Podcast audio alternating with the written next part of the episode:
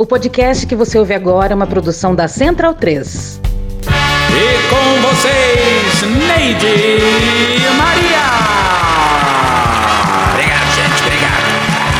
Sejam bem-vindos a mais uma edição do meu programa. Olha, e como o último foi a sugestão de perguntas para a sabatina do Bolsonaro no Jornal Nacional, eu, claro, me senti na obrigação jornalística de fazer o mesmo com o Lula. E hoje vai ser interativo. Então, estamos aqui com ele, o ex-presidente Lula. Olá, Dedoca. Olá, ouvintes do Medo e Delírio em Brasília. Olá, presidente. O senhor dormiu bem? Olha, eu dormi como há muito tempo eu não dormia. Dormiu pensando em mim, Calma, né? Porra. Então vamos à lista de perguntas que eu faria pro Lula no Jornal Nacional. Tá pronto, Lula? Pode mandar, Neidoca. Ô Lula, panela velha é que faz comida boa? Mas que porra é essa, Neide? Você acha que o Bonner ia fazer uma pergunta Ô Lula, panela velha faz ou não faz comida boa? Faz, Neide, faz. Tá, próxima pergunta. Quando é Tá, pode falar, que fala. você vai acabar com a Janja? Porra, Neide, não me complica a porra da vida. Você prometeu que ia acabar com essa novinha depois da eleição. Eu vou cobrar, hein? Eu quero subir a rampa com você. Neide, depois a gente conversa. Tá gravando aqui, vai. Ô Lula, eu já não vejo motivos para um amor de tantas rugas não ter o seu Ô, lugar. Cristiano, isso é Los Hermanos, é isso mesmo? Eu acho que é isso mesmo. Ô, Cristiano, me ajuda aqui, porra. Ô, Neide, porra, que tipo de pergunta é essa? Eu quero saber cadê a sua integridade Ô jornalística. Cristiano, você cala a boca. O podcast pode ser seu e do Pedro, mas esse quadro aqui é meu. E olha aqui, Luiz Inácio. Você prometeu, num momento de grande intimidade, com essa sua vozinha rouca roçando a barba no meu Caralho, pescoço, ia fazer isso. Eu acabo com a sua candidatura, hein? Pega leve. Cristiano, pelo amor de Deus, ela tá me ameaçando. Ô, Datena, começa logo essa merda. Então, bundão é o Quem Jair. acaba o quadro sou eu. Filha da puta. Só tem filha da puta. Medo, medo, medo. É uma canalice que vocês. Escrotos. Olá, bem-vindos ao Medo e Delírio em Brasília com as últimas notícias dessa bad trip escrota em que a gente se meteu. Bom dia, boa tarde, boa noite. Por enquanto. Eu sou o Cristiano Botafogo e o Medo e Delírio em Brasília é escrito por Pedro Daltro. Esse é o episódio dias 1332 e 1333. Vale 33. Ah, é? Foda-se. E se tudo der certo, se tiver eleições, se o Bolsonaro perder e o resultado for respeitado, faltam 129 dias pro fim do governo Bolsonaro e 38 dias pro primeiro turno das eleições. Enfia no rabo, gente. Ó, como o cara é grosso. Bora passar raiva?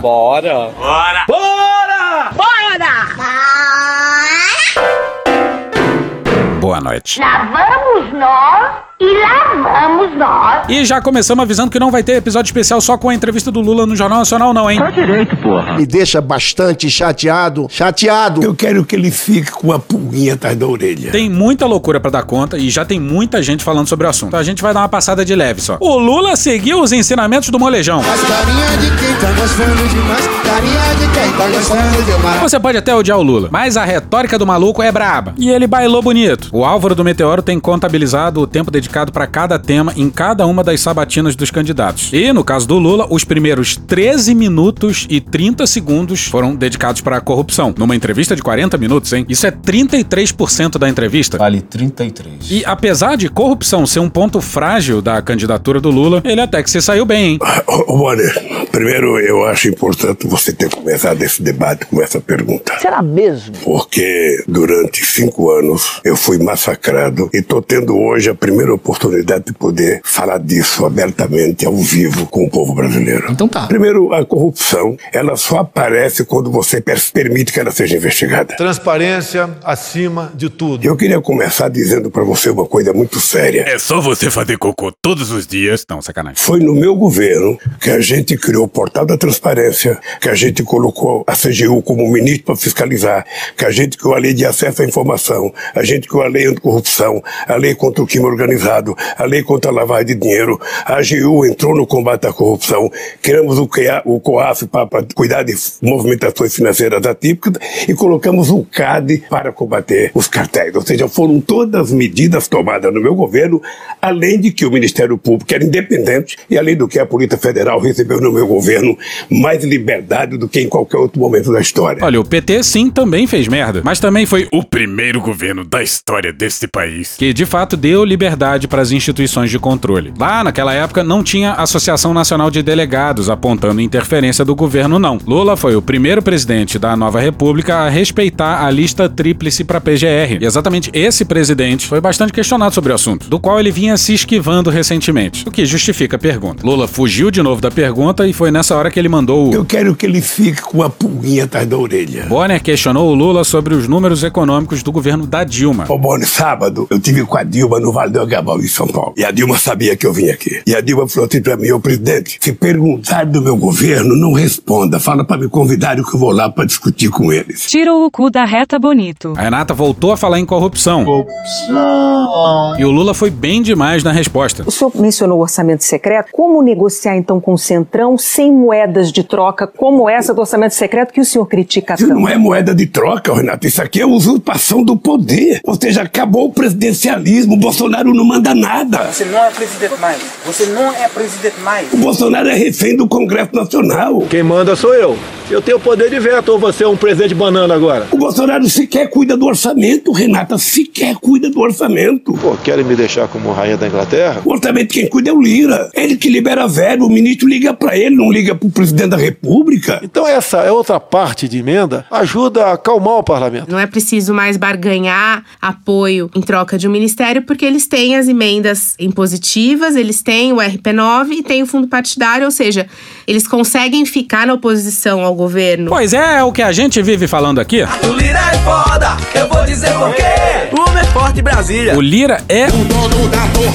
Ele rendeu esse governo militar sem muita dificuldade. E aí, lá pelas tantas, o Bonner disse que o Alckmin estava sendo hostilizado pela militância petista. Ô, Bonner, nós não estamos vivendo no mesmo mundo. Eu tô até com o ciúme do Alckmin. Você tem que ver que sujeito esperto Não tem vai e habilidoso. Às vezes. Ele fez, ele fez um discurso no dia 7 de maio, sabe, quando ele foi apresentado oficialmente ao PT, que eu fiquei com inveja, ele foi aplaudido de pé. Pois é, o Lula mandou um tipo de. tava fora do Brasil, irmão? Mas de fato, é verdade que uma parte da militância do PT não curte muito o Alckmin, né? E o Lula foi muito bem no que talvez seja o momento mais importante do primeiro turno. E olha o que, que os Bolsonaro escreveram. Essa aí que vai seguir é do Eduardo. Eduardo. E Bonner termina se desculpando com Lula. Quem sabe agora estão indo tomar uma cervejinha pra celebrar o bom bate-papo de boteco entre as comadres. Galvão, diga latino. Pois é, sentiram pra caralho. O Bonner pediu desculpa porque ele citou um valor desviado em dólares, mas o valor era em real. O Lula até podia ter sido malandro e falado. Na minha época não fazia muita diferença, né? E o Bolsonaro tuitou aquela foto clássica em que ele via do seu gabinete um discurso do Trump. Mas na tela ele colocou apenas e tão somente a matéria forjada e ridícula do Gugu. Com todo respeito, com todo respeito, com todo respeito. Entrevistando supostos membros do PCC. Ele é burro. No mundo real, quem tá armando o PCC é o. Jair! Aí saiu matéria dando conta que o Bolsonaro só foi ao Jornal Nacional porque havia um acordo. Ricardo Noblar, no blog do Noblar no Metrópolis, no dia 24. Apesar de ser convencido por seus conselheiros de campanha eleitoral de que não poderia perder a oportunidade de falar ao país no horário de maior audiência da televisão brasileira, Bolsonaro impôs uma condição para ser entrevistado pelo Jornal Nacional. Poderiam lhe perguntar tudo o que quisessem e ele responderia: mortos pela pandemia da Covid-19, desmatamento da Amazônia, corrupção no governo, urnas eletrônicas, fake news, ataques a ministros do Supremo Tribunal Federal e até golpe. E nem assim perguntaram sobre a previsão de menos de 800 mortes. Na hora de 800 pessoas. Porra, tá errado. Mas sobre um assunto ele não admitiria perguntas: envolvimento dos seus filhos e da sua mulher em supostos casos de corrupção. Até em casa, às vezes, na nossa casa, alguém da família faz algo errado. E acreditem se quiser. Nada de Fabrício Queiroz, Eu faço dinheiro, eu faço. rachadinha, Respondo pelos meus atos, o Flávio responde pelo dele. mansão milionária de Flávio em Brasília, ataques não param. depósitos na conta de Michele Eu tô com raiva dele. e coisas afins. Porra, alô Rede Globo! Não pode, cara. Mas a Globo negou. Óbvio, pô. Abre aspas. A Globo desmente essa informação de forma categórica e cabal. Nenhuma condição foi imposta. De início, a campanha de Jair Bolsonaro tentou convencer a Globo de levar a entrevista ao Palácio da Alvorada, o que não foi aceito. Tudo mais é apenas mentira. Fecha aspas. Essa nota ser verdadeira ou não, não importa. Pega mal pra Globo de qualquer forma. Que ela traz à baila o fato de que é inacreditável eles não terem mencionado qualquer escândalo da família. Como assim? O que não falta é escândalo, porra. E se tivessem perguntado, o Bolsonaro provavelmente emularia o 04? Eu não sei, não, faço, não sou o marido dele pra saber as coisas. Até na Jovem Pan dos Jovens. Já é uma coisa engraçada. Isso foi tema, porra. Aí deu na coluna da Malu Gaspar no Globo no dia 26 que não vai ter Bolsonaro no debate da Band no domingo, não. Ainda bem, Cristiano, vamos beber, vamos brindar. Nos últimos dias, os aliados de Bolsonaro alimentaram o suspense, dizendo nos bastidores que ele cogitava participar do debate desde que Lula fosse. Quem sabe num debate, caso ele esteja presente. Agora, porém, os auxiliares do presidente afirmam que ele não vai mesmo. Enfrentar como homem, pô. Não como moleque. De acordo com o ministro, a decisão não tem nada a ver com o bom desempenho de Lula na entrevista para o Jornal Nacional. Abre aspas, isso já estava definido há muito tempo. Fecha aspas, afirma esse O aliado. candidato do PSL, Jair Bolsonaro, admitiu ontem que pode não ir a debates com o petista Fernando Haddad por uma questão estratégica. Pô, capitão, vai sair correndo? Mulher Maravilha. Mas aí depois, no pânico, ele disse que deveria ir. Presidente, é, uma dúvida que todo mundo coloca agora que começou a campanha é se o senhor vai participar dos debates. Já diz que o, o Nine já confirmou na Band domingo e a dúvida que tá da, Eu devo- da devo- galera é se o senhor eu vai. devo estar domingo, não tô batendo martelo, mas devo. é, é, no momento eu acho que não- devia ir. Devo, é, é, no momento eu acho que não- devia ir, agora acho que devo ir. Tá, Você, mas você é fuzilado, né? Tá certíssimo. Porra, Bolsonaro, se decide aí, porra. Xandão. Precisamos falar do Xandão. Se tem alguém que não pode errar nessa quadra da história, é ele. Ele não pode queimar cartucho. Calma, por favor! Muita gente diz que essa operação pra cima dos empresários foi um excesso. E sim, aparentemente foi. Numa quadra normal da história, aquelas mensagens jamais seriam suficientes pra abrir um inquérito. Pelo menos pelas informações que a gente tem até agora. Como a gente disse aqui no episódio passado, essas mensagens são meio que se espera de um grupo reaça, né? Aglomeração de idosos todos doentes. E o Xandão deixou claro que realmente se baseou só nas mensagens do grupo de zap. Fábio Serapião na Folha no dia 25. A decisão de Alexandre de Moraes contra empresários bolsonaristas atendeu a um pedido da Polícia Federal, Olha só. que tinha como base somente uma reportagem sobre conversas de teor golpista. Ih, rapaz. Nenhuma outra diligência preliminar foi realizada antes de o ministro do STF autorizar as medidas de busca e apreensão. Caralho, o maluco é brabo. Segundo informações colhidas pela Folha, as ações solicitadas tinham o objetivo de investigar e paralisar imediatamente qualquer eventual tipo de financiamento em andamento de ações antidemocráticas. A decisão de Moraes é mantida em sigilo e não há prazo para o segredo de justiça cair. Pois é, é um excesso? Parece que sim, né? Os inquéritos de ofício também eram excessos. Mas olhe pra trás e. Reflita um segundo. Foram esses inquéritos que fizeram o STF despertar do seu sono furioso. Quero dormir, porra! Foi uma das poucas vezes em que alguma instituição de fato peitou Bolsonaro e tentou diminuir o estrago. O país tá o quê? Há mais de ano falando em golpe. Vai ter voto impresso. Porque se não tiver voto impresso, senão que não vai ter eleição. Acho que o recado tá dado. Ouvindo uma retórica perigosíssima. E as ruas, mas também agora não apenas ir às ruas. Saber o que eu pretendo fazer em ato contínuo. Vendo o Brasil fazendo de tudo pra virar uma teocracia. Nós vamos sim trazer a presença do Senhor Jesus para o governo. Então tenhamos alguma perspectiva da desgraça que a gente tá. E vejamos se o Xandão tem carta na manga ou não. E convenhamos, o desespero do Aras fez parecer que o Xandão tinha dado tiro no lugar certo. Olha a influência que o amigão do Aras, O amigo Meyer Nigri. aquele que se desesperou com a visita da. Duas letras. E já foi logo desbloqueando o celular no governo Bolsonaro. Bela Megali no Globo no dia 24. O empresário Meyer Nigri, um dos oito alvos da operação policial dessa terça-feira, influenciou diretamente em ao menos três indicações do alto escalão do governo Bolsonaro. Os três são Ricardo Salles e passando a boiada. Nelson Tais O Jorge, o, o Nelson Take. Nelson, e Take. Fábio Weingarten, Até aqui todo mundo tá acompanhando? que saiu da Secom, mas hoje está na campanha do Bolsonaro. O executivo também foi decisivo na escolha de Augusto Aras para a Procuradoria-Geral da O República. amigo Meyer Nigri. Quando o nome do procurador subiu no telhado por suas relações com o PT, Dá pra esconder o que eu por você, Aras. Nigri entrou em campo e ajudou a reverter a situação.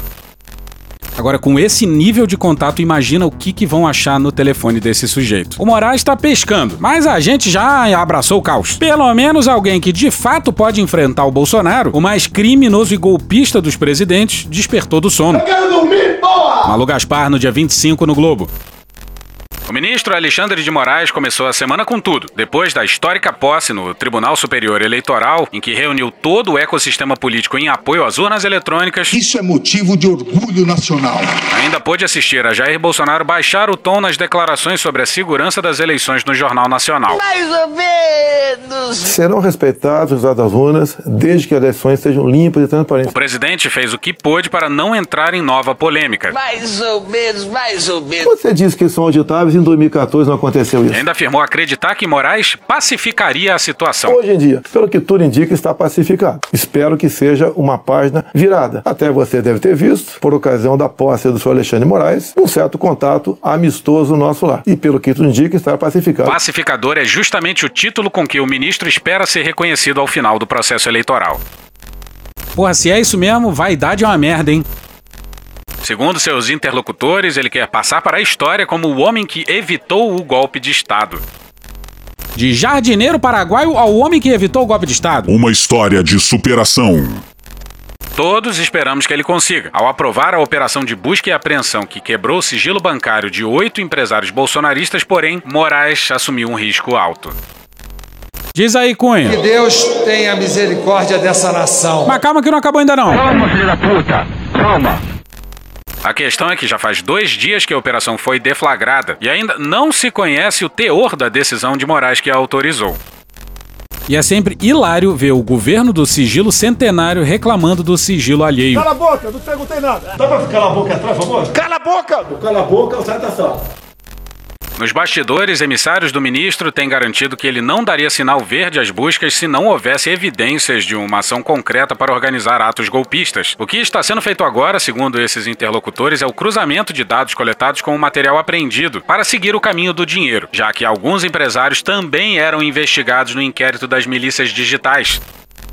E eis por que o Xandão não pode errar. Bela Megali no Globo no dia 26.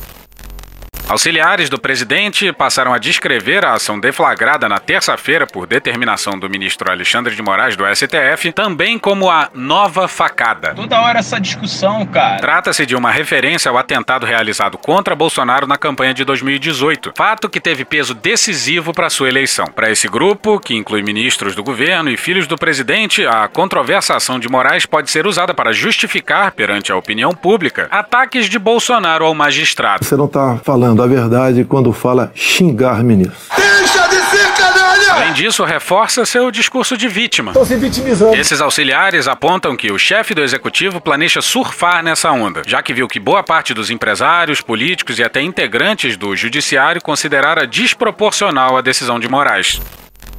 Porra, desproporcional? A sua mão e meu pau. Desproporcional é o. Jair! Outro fator tem peso nesse cenário. Dados internos colhidos pelo marketing da campanha apontam que Bolsonaro perde eleitores com críticas às urnas, mas ganha quando adota a tônica da liberdade de expressão e excessos do judiciário. Quando alguns falam em fechar o Congresso, é liberdade de expressão deles. Eu não levo para esse lado.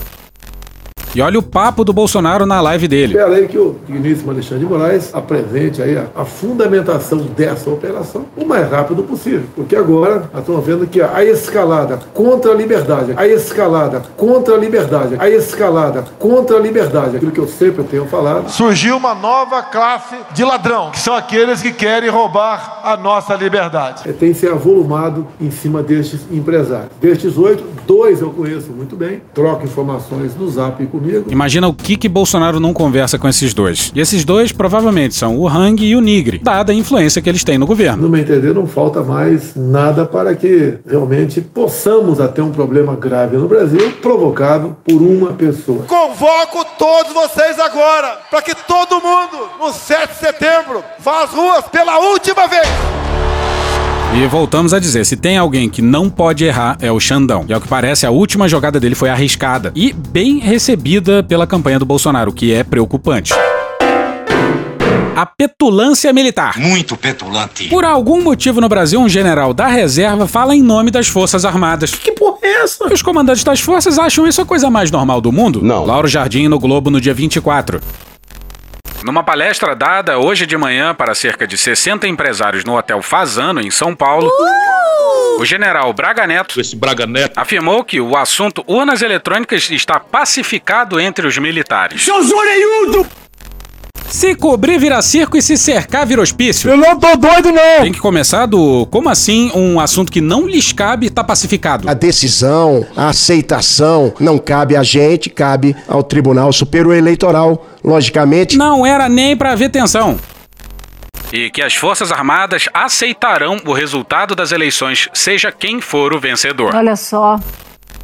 Olha só, um general que já comandou o exército e depois a defesa, dizendo a empresários que os militares vão aceitar o resultado de uma eleição, é um belíssimo retrato dessa democracia tutelada que nos enfiaram goela abaixo. E só vão aceitar o resultado porque ao longo desses quatro anos esse governo militar implodiu todas as condições de golpe. Quer dar golpe? Fica pianinho com os aliados gringos, em especial sem desagradar os americanos. Conspira na maciota. Mas não, o governo dos militares arrumou briga com todos os aliados, inclusive com aquele shit show diplomático. O evento diplomático mais louco da história. Bolsonaro espantou até a Febraban e a Fiesp. E sei lá, sem eles meio que não tem golpe, né? E diferentemente de Jair Bolsonaro, com quem faz dobradinha na eleição, não repetiu a ressalva que o presidente costuma usar nesses casos. Serão respeitados os resultados das urnas, desde que as eleições sejam limpas e transparentes. O Jair deve ter sabido e deve ter mandado um Liga aí pro bosta do Braga Neto, quem ele pensa que é, porra? Aí o general ligou pro Lauro Jardim. A assessoria de Braga Neto entrou em contato para afirmar que o general não fez qualquer ressalva porque não era necessário, pois ele está plenamente afinado com o que pensa o presidente sobre as urnas eletrônicas. A fraude está no TSE, para não ter dúvida. Para Braga Neto, abre aspas, ter eleições limpas e transparentes são premissas básicas do processo eleitoral democrático, fecha aspas. Só faltou um, tá ok? Mas calma você aí, que tem mais petulância fardada e mais Xandão. Matheus Vargas, no dia 24, na Folha. O presidente do TSE, Alexandre de Moraes, recebeu nessa quarta-feira, dia 24, comandantes das polícias militares e discutiu com eles a segurança das eleições. Pois é, até aí tudo bem. Após o encontro, o comandante da PM de Rondônia, Coronel James Padilha, disse que os presentes afastaram a tese de que policiais podem atrapalhar o pleito por alinhamento a algum candidato. Não vai dizer que os militares estão divididos, o que os policiais do Brasil estão divididos. Abre aspas, cada um dos comandantes foi enfático e uníssono em externar que as tropas estão sob controle. Temos tropas ordeiras e disciplinadas, fecha aspas, disse o militar. O general tem que jurar que vai respeitar as urnas. O comandante da polícia tem que jurar a lealdade da tropa. Fudeu. A maioria dos comandantes ainda teria dito que não espera dificuldades para manter a ordem nas eleições. Moraes também levantou a discussão sobre restrição no dia das eleições ao porte de armas ou ao treinamento e transporte de armas pelos caçadores, atiradores e colecionadores, os CACs. O presidente do tribunal não indicou aos presentes se defende a restrição, tema que ainda será avaliado pelo tribunal. Bom, obviamente é uma boa ideia restringir isso, mas ao que parece, os comandantes das polícias acham tranquilo o pessoal armado. Não, brother. Segundo um dos comandantes que acompanhou o encontro, os representantes das polícias militares afirmaram que já lidam com a presença de pessoas armadas nas eleições e não fizeram um pedido unificado de novas restrições. E daí que vai ter muito mais pessoas desequilibradas armadas durante as eleições. Nessas eleições, certamente vamos navegar num mar de Paz. Tranquilidade. Paz. Tranquilidade. Parece. Os militares ainda teriam dito que é preciso ponderar, caso o TSE decida limitar o uso das armas no pleito, que há profissionais de segurança entre os que portam os equipamentos. Existe entre integrantes do TSE receios sobre a radicalização de policiais alinhados ao presidente Jair Bolsonaro. Por que será? Bom, CAC não é profissional de segurança. Pô, tamo preso num looping de Xandão e malditos milicos. Doideira! Rafael Moraes Moura, no dia 24, na coluna da Malu Gaspar, no Globo.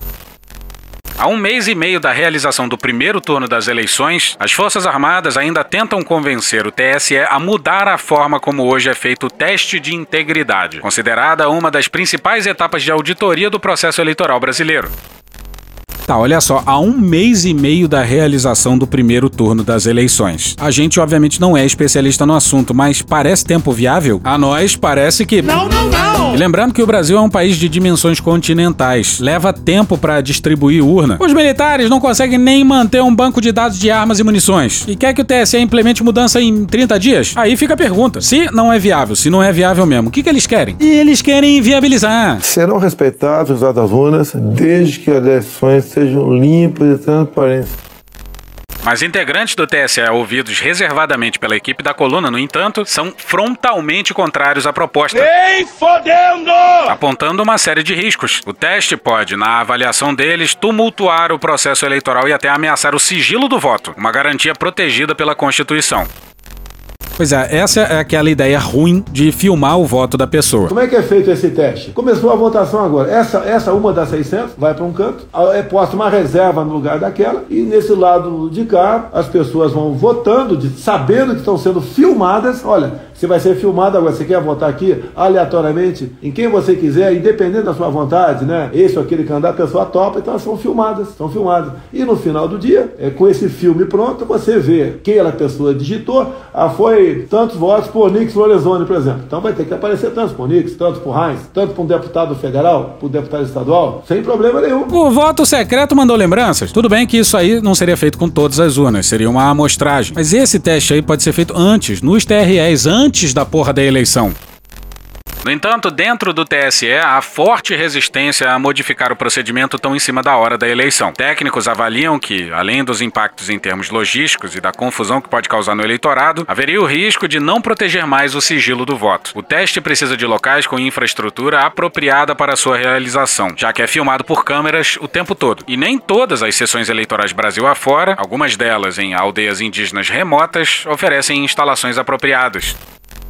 Pois é, a gente vai repetir. Se o Xandão aceitar uma mísera proposta dos Verde Oliva, que o Faquin não tem aceitado, a gente vai ficar é puto. Eu vou dedicar a minha vida inteira, a minha existência agora a odiar esse rapaz, esse cidadão. E estaria revogado o remix. Calma, poxa. Ajuda a gente a te ajudar, Xandão. Eu não estou suportando mais. Achou que não ia ter mais Xandão. Achou errado, otário. De novo, Rafael Moraes Moura na coluna da Malu Gaspar no dia 24 no Globo. O novo presidente do TSE, Alexandre de Moraes, definiu o time de ministros que vai ficar responsável por analisar ações de propaganda durante essas eleições. Conforme informou a coluna, Moraes manteve a ministra Carmen Lúcia na função, mesmo ela tendo sido efetivada titular, o que é um procedimento incomum, já que esse papel costuma ser desempenhado por ministros substitutos. E a explicação é o. Nos bastidores, o ato de Moraes foi visto como uma manobra para impedir que essas ações caíssem nas mãos do ministro substituto Cássio Nunes Marques, considerado alinhado aos interesses do Palácio do Planalto. No STF, Cássio Nunes Marques deu decisões que salvaram dois deputados bolsonaristas que haviam sido caçados pelo plenário do TSE. Um deles foi o então deputado estadual Fernando Francischini, do União Brasil do Paraná, que havia sido caçado por disseminar fake news contra as urnas eletrônicas. Pois é, eles condenaram o Francisquini e estão usando isso como precedente. Estão errados? Não estão. Aí não é só o Xandão que tá no TSE infernizando a vida do Bolsonaro, não, hein? João Paulo Saconi, no dia 24, na coluna do Lauro Jardim, no Globo. O ministro Mauro Campbell Caralho. Corregedor-Geral da Justiça Eleitoral iniciou na terça-feira uma investigação eleitoral sobre a reunião em que Jair Bolsonaro atacou, em julho, as urnas eletrônicas brasileiras diante de diplomatas de 72 países. O evento diplomático mais louco da história. Ele também determinou que vídeos da ocasião sejam removidos da internet em 24 horas por Facebook, Instagram, YouTube e EBC.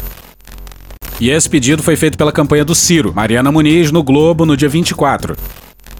No despacho, o ministro cita como embasamento a decisão do TSE que, em 2021, considerou o uso das redes sociais para divulgar ataques inverídicos contra o sistema de votação como abuso de poder econômico. O resultado foi a cassação do deputado estadual Fernando Francischini, do União Brasil do Paraná. Ele foi o primeiro parlamentar a perder o mandato pela divulgação de fake news. Eu pergunto, eu poderia aqui agora deter alguém por ter espancado um marciano? Abre aspas.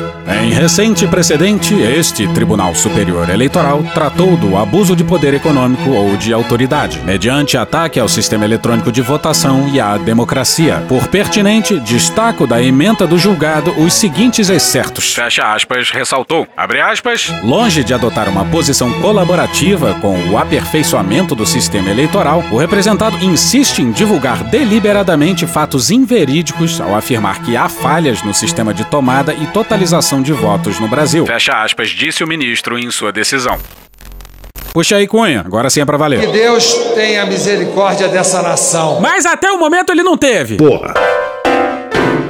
E hoje a gente fica por aqui. Esse episódio ou áudios de Craig Riley, Programa do Datena, Gil Brother, Hermes e Renato, Porta dos Fundos, Choque de Cultura, Igor Guimarães, Carla Bora, Pica-Pau, TV Senado, Rede Globo, Molejo, Thiago Rodrigo, Intercept Brasil, Galãs Feios, Estadão, SBT Jornalismo, Foro de Teresina, Léo Santana, Rádio Band News FM, Rede TV, SBT News, Petit Jornal, Poder 360, Flow, Cara Tapa, Band Jornalismo, Leva Nós, Pânico Jovem Pan, Léo Stronda, Podcast no Pé do Ouvido, TV Brasil, Araqueto, CNN Brasil, TV Câmara, UOL, Franciel Cruz, Stallone Cobra, Cartoon Network, Os Donos da Bola, Papo de Política, SATV, Beatles, Dom e Juan, Falha de Cobertura, Sai de Bamba, Leandro Hassum, Metrópolis, Michael Jackson, Antônio Vivaldi, Conversas Cruzadas, Veja, Regina Roca, Chico Botelho, Globo News, Planalto, Panorama CBN, Daniel Forlan, Meteoro Brasil, João Carvalho, Vale Bandeira e The Office. Thank you! Contribua com a nossa campanha de financiamento coletivo. É só procurar por Medo e Delírio em Brasília no PicPay ou ir no apoia.se barra Medo e Delírio. Porra, doação ao caralho, porra. Não tem nem dinheiro pra me comprar um jogo de videogame, morou, cara? Pingando um capilé lá, vocês ajudam a gente a manter essa bagunça aqui. Assine o nosso feed no seu agregador de podcast favorito e escreve pra gente no Twitter. A gente joga coisa também no Instagram e no YouTube. E o nosso Faz Tudo Bernardo coloca também muita coisa no Cortes Medo e Delírio no Telegram. E agora a gente também tem uma loja, loja.medo delírio em Brasília.com.br. Eu sou Cristiano Botafogo, um grande abraço e até a próxima. Bora passar a raiva junto? Bora. Permite uma parte? Não lhe dou a parte. Não lhe dou a parte. Gente passa mal? Sim, passa mal no Brasil.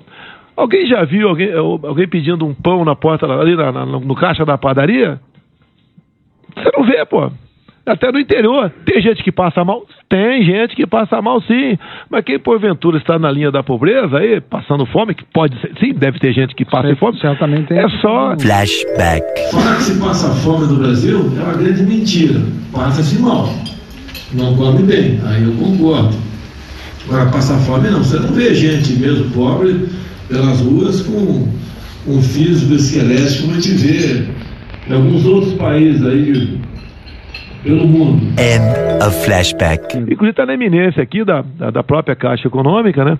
Junto com o Ministério da Cidadania, tem um aplicativo, um aplicativo, um aplicativo para o cara se cadastrar no, no Auxílio Brasil sem depender de, de, de, de, de, favores aí de, de, de, gente do município. Flashback. Olha, quem recebe 400 reais por mês de Auxílio Brasil pode ter dificuldade, mas fome não passa. São pessoas aqui em Brasília, dos três poderes, que não sabem o que é povo. Eu converso com alguns, não sabem o que é um feijão com arroz, não sabem o que é um supermercado. Esqueceu. Acho que o dinheiro cai do céu. End of Flashback. Puta que pariu. Porra. Porra. Porra. Porra. Putinha do poço. Problemas? Pornô. Pornô. Paralelepípedo de crack? Paralelepípedo de crack? Paralelepípedo de crack. Frente Putin. Frente Putin. Frente Putin. Frente Biden. Frente Biden. Frente Biden. PowerPoint. Presidente, por que sua esposa Michele recebeu 89 mil de Fabrício Queiroz? Parte terminal do aparelho digestivo. Pum. Que bom do bom. Agora, o governo tá indo bem. Eu não errei nenhuma. Eu não errei nenhuma. Zero. Porra. Será que eu tô errando falar isso daí? Não tem como não dar errado. Vai dar errado. Tem tudo para não dar certo. O cu dilatado. Lula ou Bolsonaro? Qualquer pessoa me perguntar Satanás ou Bolsonaro, eu vou responder Satanás. A verdadeira polarização é entre os que querem o direito de viver e os que querem o direito de matar. De que lado você tá? Polarização é meu para a sua mão, sempre importante frisar. E no final do arco-íris tem um baldinho de cerveja gelada. Foda-se. Já bota, já bota aí no, naquele canal. Acabou!